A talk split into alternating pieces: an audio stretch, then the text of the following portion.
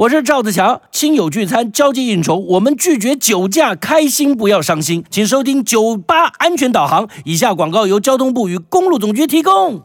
大家都知道喝酒不开车是一个正确的观念，但您知道宿醉开车也算是酒驾吗？根据研究显示，喝醉酒后的第二天早晨，即使人体内血液的酒精浓度为零，仍然会有头晕、疲累、注意力难以集中、反应迟钝等宿醉的症状。贸然开车或骑车上路，肇事的风险竟然高达六倍。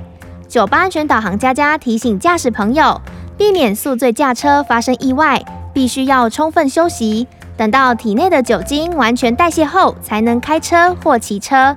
如果身体不舒服，请不要勉强开车。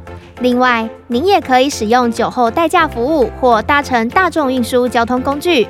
酒吧安全导航，祝您行车顺畅。